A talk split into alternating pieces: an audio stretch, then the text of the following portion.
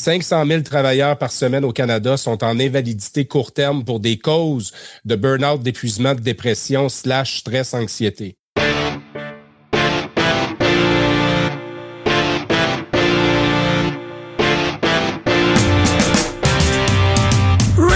Leadership. Salut les leaders rebelles.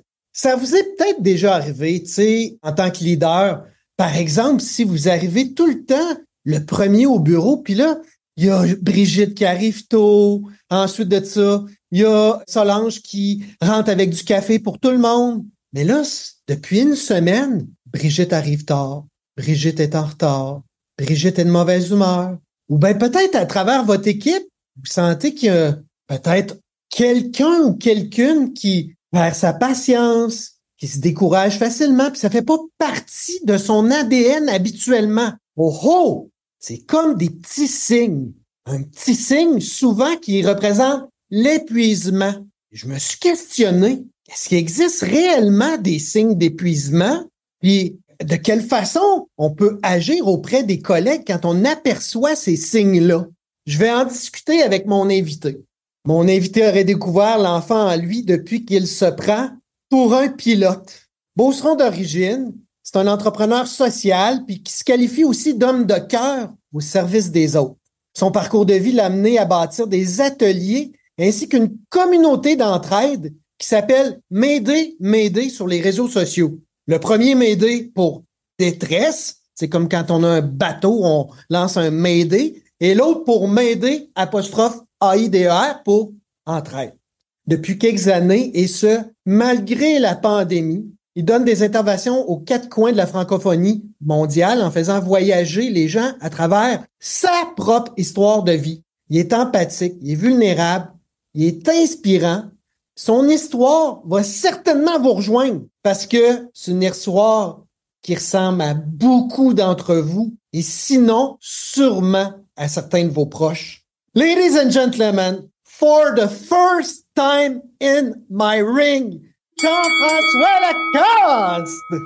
Oh yeah, oh yeah! Hey, j'ai sorti mes gants juste pour toi, Christian Tabarouette. Yeah! Hey, sans farce, avoir su, euh, je veux juste pas quitter l'écran, mais j'en ai deux, trois paires dans le bureau. Je vois que ce gars-là est prêt, puis en plus, il connaît la boxe. Bah, en fait, je connais la boxe. Euh, je dois dire que j'ai été dans un ring de boxe pas mal dans les derniers mois et même dans les deux dernières années. En fait, c'est ça. J'ai été lancé dans le ring. Euh, je me suis senti euh, comme Rocky Balboa à plusieurs euh, moments. Tu t'es senti te faire frapper, right? Oh, frapper dans toutes les directions. Ben écoute, Christian, c'est, je suis pas le seul là. Mais il y a une chose par contre, je suis un des seuls qui le dit haut et fort parce que, écoute, quand j'en parle, tout le monde a une histoire à raconter, mais c'est pas ça qu'on voit circuler. Les médias sociaux, tu as toujours l'avant-scène, mais quelle est l'arrière-scène? Hein? L'avant-scène, c'est bien beau, les photos de voyage d'ici, des ça, là, mais qu'est-ce qui se passe à l'intérieur? Là? C'est bien rare qu'on ose aller jusque-là, mais euh, quand on le fait, je dois dire que la magie opère et ça fait toute une différence. Donc, euh, Sais-tu ce que ça m'amène à réfléchir, tu sais, pour euh, moi aussi avoir été frappé, là, tu sais, au figuré durant beaucoup durant ah cette pandémie-là, c'est de dire que quand tu penses à toi, là, ça libère aucunement de te dire ben oui, tout le monde est frappé, ou ben oui, euh, il y a des gens qui mangent pas trois fois par jour en Afrique. Ça met en perspective, mais jamais ça amenuise ta douleur, right? Jamais. mais je te rassure, là, il y a une chose que je suis certain, puis je pense que tu l'as apprise aussi. Les meilleurs boxeurs, comme les meilleurs leaders, sont pas ceux qui punchent fort. sont ceux qui sont capables d'encaisser le plus, qui ont le menton dur, alors, Jeff, si t'es d'accord, on va faire ensemble six rounds. On va essayer de tourner autour de six petites questions d'environ trois minutes pour garder ça concis pour nos auditeurs, pour amener le maximum de jus que tu es capable de nous donner avec ton histoire incroyable. Yes, yes, on y va. Okay. Si d'accord, round one. Jeff, on n'a jamais autant entendu parler d'épuisement, de burn-out, de maladie mentale. À quel point c'est présent dans le marché du travail actuel, ça, tu crois? Pour être bien honnête avec toi, les statistiques actuelles, là, je les suis pas. En fait, euh, tout part de l'initiative que j'ai lancée, moi, sur les réseaux sociaux. Moi, j'ai vécu une dépression majeure en 2018 Et après ça, j'ai développé une espèce d'obsession à vouloir comprendre comment ça qu'un gars instruit dans le monde des affaires comme moi est tombé dans le panneau. Puis je pensais que ça arrivait juste aux autres. Hmm. Et quand j'ai commencé à faire euh, certaines recherches, il y a une étude qui dit que 500 000 travailleurs par semaine au Canada. Ça, c'est des chiffres de 2019, Christian. 500 000 travailleurs par semaine au Canada sont en invalidité court terme pour des causes de burn-out, d'épuisement, de dépression, slash stress, anxiété. OK? Alors, pour moi, c'est suffisant parce que je sais pertinemment que la pandémie est pas venue améliorer ces chiffres-là. Au contraire. Et euh, j'ai des discussions euh, à l'occasion avec euh, certains dirigeants, certains gestionnaires, et c'est confirmé. Là, je veux dire, ça s'est détérioré. Le climat s'est détérioré. Puis là, imagine en plus, on est dans un contexte de rareté de main d'œuvre. Regarde, Puis je me permets même de rajouter en plus une série sur le Sunday, tu sais, entre des gens qui ressentent un épuisement, entre des gens qui ressentent du découragement ou peut-être se questionnent là-dessus, mm-hmm. puis tomber en invalidité, il y a une grosse marge. Dans le sens où il y a des gens qui sont en burn-out, il y a des gens qui sont euh, carrément en psychose ou qui sont complètement découragés ou en détresse, puis qui ne se rendent pas à l'invalidité. Ils essaient toujours d'opérer, là. T'es d'accord? Ben, je suis entièrement d'accord. Puis écoute, on, on peut jouer sur les mots quand on parle de santé mentale en passant. Ça, c'est un autre défi. Là. sais, la plupart des gens associent ça de la maladie mentale, mais la santé mentale, là, ça s'entretient. C'est sûr et certain que au niveau des chiffres, puis là, je veux pas apeurer les gens, mais moi-même, je suis dans cette situation-là il y a une personne sur deux, 50% des gens là, qui sont symptomatiques. C'est-à-dire qu'ils vivent des périodes où il y a des. Moi, je, fais des analogies avec l'aviation, tu le sais, on va en parler tantôt, là, mais ils ont des lumières qui sont allumées sur leur tableau de bord. Et ils ont déjà des signes. Et l'affaire, c'est que souvent, on s'en préoccupe pas, on dit que ça va finir par passer. Mais moi, l'expérience que j'ai eue, c'est que ça finit pas par passer, ça rempire au fur et à mesure quand tu vas pas chercher l'aide appropriée à temps, quand tu te prends pas à main à temps et quand tu es dans le déni, dans la procrastination par rapport à ça. Et quand arrive ensuite de ça des situations un petit peu plus complexes, difficiles, un deuil, une perte d'emploi, des problèmes financiers, une séparation, ben c'est là que tu peux perdre de l'altitude très, très, très, très, très rapidement. Parce que la détresse psychologique, ça fait pas que tu es non fonctionnel. Hmm. Ça veut juste dire que tu as des symptômes associés à un stress qui est plus élevé que la moyenne des gens. Euh, ben, ça cause évidemment de l'anxiété et euh, c'est la réalité. Là, Ça m'amène au round 2. À l'heure où, justement, les relations humaines n'ont jamais été aussi importantes, à qui tu crois incombe l'espèce de responsabilité de prévention, de veille, de care, tu sais, dans, dans une entreprise? J'aime cette question-là parce que j'aborde de plus en plus euh, ça dans, dans, mon discours. Tu sais, on a vu pendant la pandémie les gens sortir puis demander de l'aide gouvernementale pour injecter des sommes dans le réseau pour euh, appuyer nos organismes.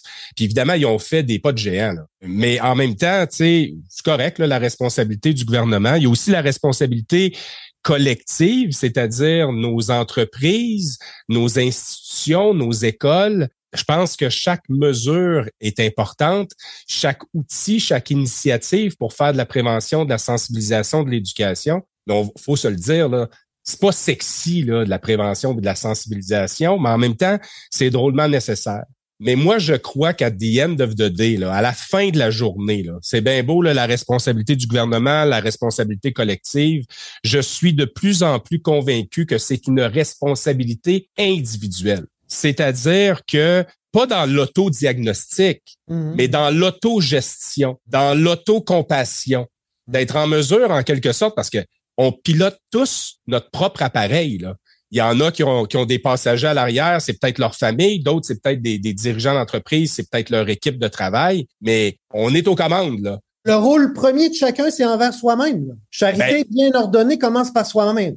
Exactement. Et ensuite de ça, avant de tomber sur l'appui du gouvernement, des institutions, de ci, de ça, je pense qu'on est tous capables de faire un bout de chemin dans notre cercle, euh, disons, euh, rapproché. Là. Exactement. Et je martèle de plus en plus ce message-là parce que je pense que c'est comme ça qu'on va réussir au fil du temps à atteindre une espèce de point de bascule pour changer les perceptions, briser les tabous et en même temps, ben garde, c'est ça, euh, se responsabiliser individuellement. Et à partir du moment où on le fait, et qu'on est dans ce mode caring-là, ben c'est clair qu'on a suffisamment d'oxygène pour être en mesure d'en donner à quelqu'un d'autre alentour de nous. Rome 3. C'est quoi ces fameux signes-là là, qu'on pourrait détecter qui sont des indicateurs d'épuisement? Pour répondre à cette question-là, je vais faire en quelque sorte référence à ma propre expérience. Euh, moi, j'étais de plus en plus irritable. C'était devenu un trait de caractère. Je dis régulièrement que mon ex-conjointe mettait une assiette de travers dans le lave-vaisselle, puis je pétais une coche pendant dix minutes. Là. Ça, c'était pas normal. À la fin aussi, euh, je m'isolais moi qui est un gars qui aime être avec les gens, qui aime euh, interagir avec euh, avec les autres, je me cachais souvent sur l'heure du midi. Je m'en allais dîner tout seul à la maison parce que je voulais pas voir personne. Évidemment, sommeil qui peut être un petit peu plus difficile. Garde, on, va aussi se le dire là. La consommation d'alcool pour moi là, elle avait drôlement augmenté les mois qui ont précédé mon atterrissage forcé. Ça devient euh, un peu un faux sweet place to fall. Ouais, et même, j'oserais dire, des douleurs physiques. Tu sais, euh, tu sais qu'à un moment donné, tu as mal dans le dos, tu as, mm. souvent mal à la tête. C'est pas nécessairement normal. Ça peut arriver une fois de temps en temps. Perte de mémoire. Moi, Christian, là, je m'en allais au bureau à ce moment-là, là, puis des fois, je perdais un 10-15 secondes, puis je me disais, hey, qu'est-ce qui vient de se passer là? Alors, c'était devenu en quelque sorte plutôt dangereux là, de naviguer, mettons, euh, dans autant de turbulences. Puis j'oserais dire aussi que Garde, ça, c'est extrêmement important. Quand on est dans le vert, on a une confiance en soi.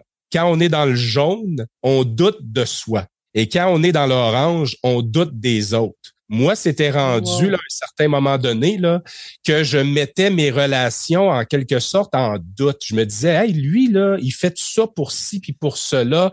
Et je te dirais là, que ça, là, ça l'a teinté beaucoup mes relations avant mon crash euh, d'il y a quelques années. Donc, ça, c'est important. Puis c'est pas un signe qu'on parle vraiment souvent. Mais Jeff, je t'arrête ici, c'est tout le temps qu'on avait. All right. je t'agace. Dans le sens que je m'attendais tellement pas à ça. Je viens de reculer de à peu près six pouces sur ma chaise, de dire je connais les voyants luminés verts. J'avoue avoir été dans le jaune. Je pensais jamais avoir été dans le rouge et que ces symptômes-là pouvaient m'avoir justement affecté. Je suis complètement estomaqué.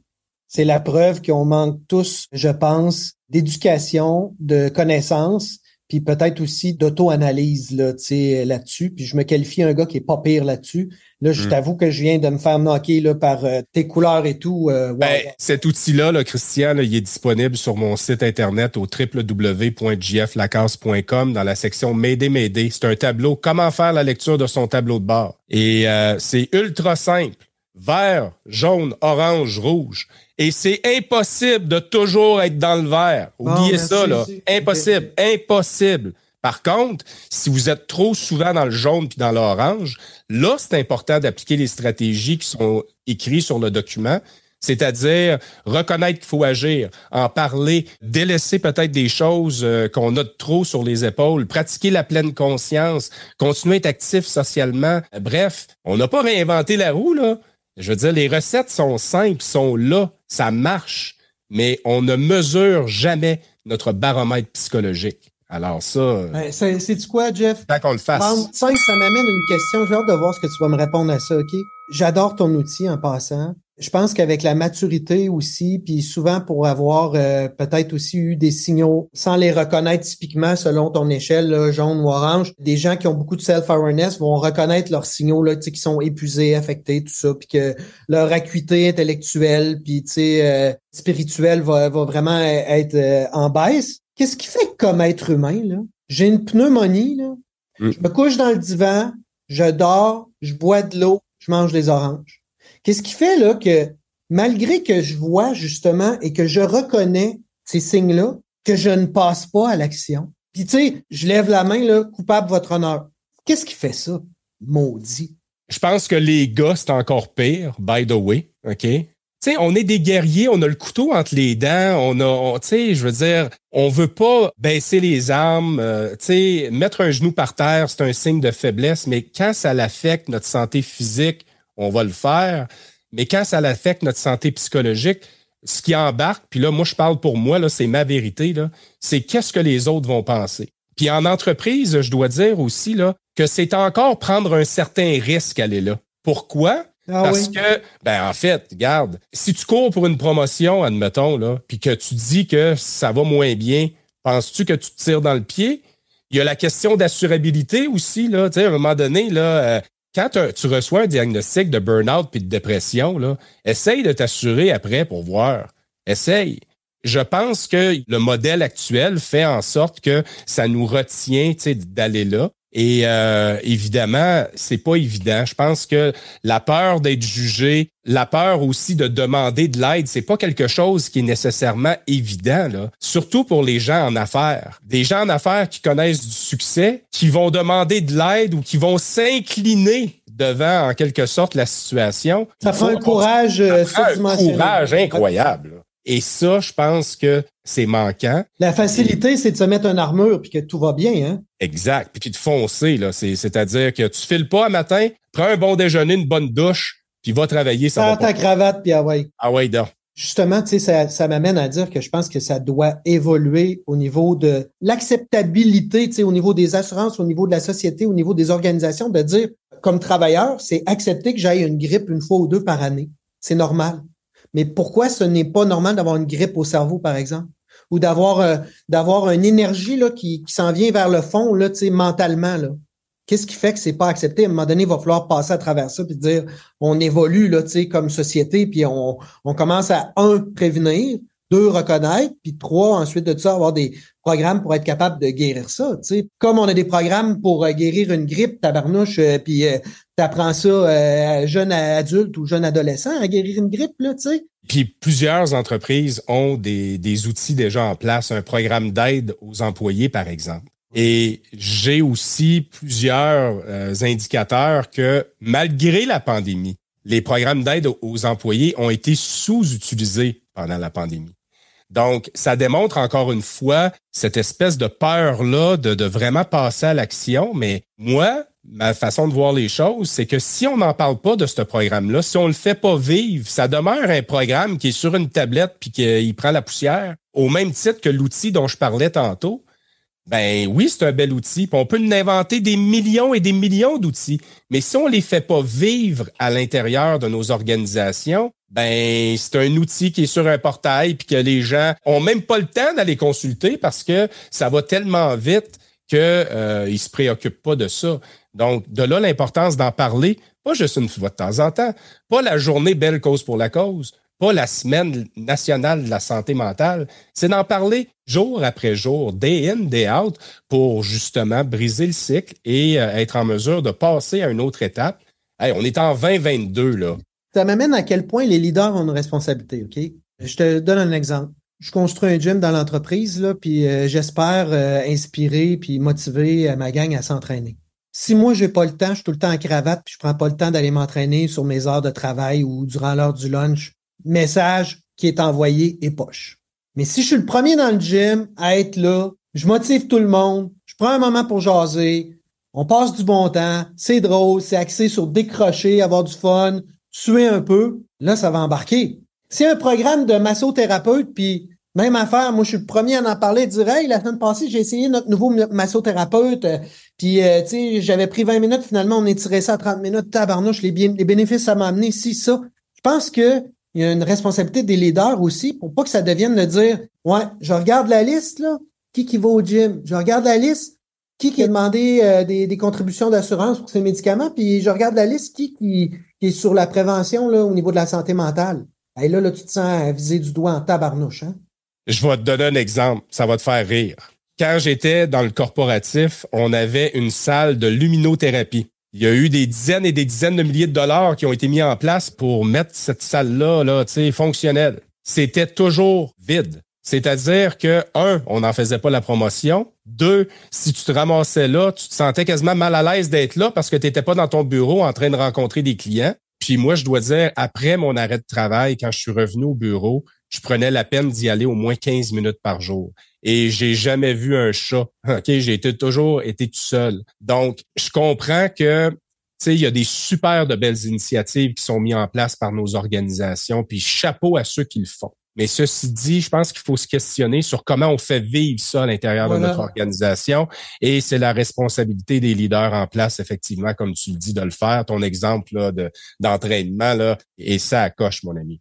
Écoute, euh, vraiment, euh, merci, euh, Jeff. Je me permets le mot de la fin à dire, cher Jeff, si tu avais à donner du crédit ou peut-être un petit remerciement spécial à quelqu'un autour de toi, qui t'a pas donné justement assez de crédit ou de remerciement là, dans les derniers jours, ça serait qui?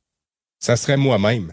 Oh wow! Première fois, cher leader, qu'on entend ça, j'adore. Pourquoi? Parce que euh, moi, je suis le genre de gars où je suis toujours le cheerleader pour les autres. Toujours là pour aider les autres, vouloir aider les autres. Puis récemment, j'ai pris encore une espèce de... J'ai changé de posture, puis je me suis dit, j'ai encore de la misère à demander de l'aide, Christian. Et c'est là que ça démontre que c'est pas évident. Par contre, je l'ai fait récemment parce que donner, c'est une chose, mais pour faire aller cette énergie-là, il faut être aussi être en mesure de recevoir. Il faut aussi être en mesure d'avoir cette humilité-là d'en demander de l'aide. Je veux pas revenir sur qu'est-ce que j'ai traversé pendant la pandémie. On a tous nos histoires, puis la pandémie, a le dos large. Mais j'avais des milliers de raisons d'abandonner. Puis je l'ai pas faite. Parce que ma mission de vie, c'est viscéral. J'ai ça dans le, dans le corps. Quand tu as passé par là, tu veux pas y retourner. Mais surtout, quand tu as de l'empathie pour les autres, tu veux être en mesure de faire une différence, de transformer ton mess en message pour justement contribuer à cette cause-là qui est rendue dans nos écoles, nos maisons, nos organisations. Ça brise des vies. Tu sais, oui, le milieu du travail, c'est une chose, mais dites-vous que ces gens-là, c'est des papas c'est des mamans. Voilà, avant tout. Avant tout. Donc, moi, je me donne le mérite d'être aussi engagé et euh, je m'envoie pas suffisamment de fleurs, puis j'avais juste le goût de profiter de la tribune pour le dire. Et euh, ben merci de ben, euh, Jeff, tu sais quoi? Au lieu d'avoir le job de la fin, là, moi, je vais t'envoyer la caresse dans le dos de la fin. Te dire une chose, je reviens à la boxe, j'adore ça, de te dire les meilleurs coachs à la boxe n'ont pas nécessairement été les meilleurs athlètes sur le ring. Hmm. Alors, je pense que c'est pas nécessaire que tu t'obliges à être un super-héros, que tu t'obliges à avoir été champion du monde. Je pense que tu peux être un excellent coach, Jeff, ce que tu es, puis te permettre de ne pas être parfait. Et je pense que c'est un grand pas aujourd'hui quand, avec toute l'humilité que tu as, tu as pris la peine de dire, ben, à moi, le crédit puis le remerciement, pour une fois, me revient. Wow, Jean-François Lacasse, Merci vraiment de ta générosité euh, puis de ce témoignage-là qui va être utile pour tout le monde. En terminant, comment on connecte avec un ta mission m'aider m'aider puis deux surtout toute cette gang là, pour en apprendre puis rester éveillé. Ben, en fait, c'est facile de me retrouver sur euh, les réseaux sociaux, euh, Facebook, la page M'aider m'aider, sur LinkedIn, Jean-François Lacasse. puis, ben, je parlais de l'outil tantôt. Là. Moi, je veux laisser les gens là, sais, parce que c'est le fun, l'invitation que tu m'as lancée, la discussion qu'on a eue. Mais à la fin de la journée, la personne la plus importante, c'est vous à la maison. C'est la personne qui nous écoute. Checkez vos lumières. Checkez vos lumières. Ça prend juste un instant. Vous pouvez faire ça une fois dans la semaine. Mm. Assurez-vous de maintenir votre altitude.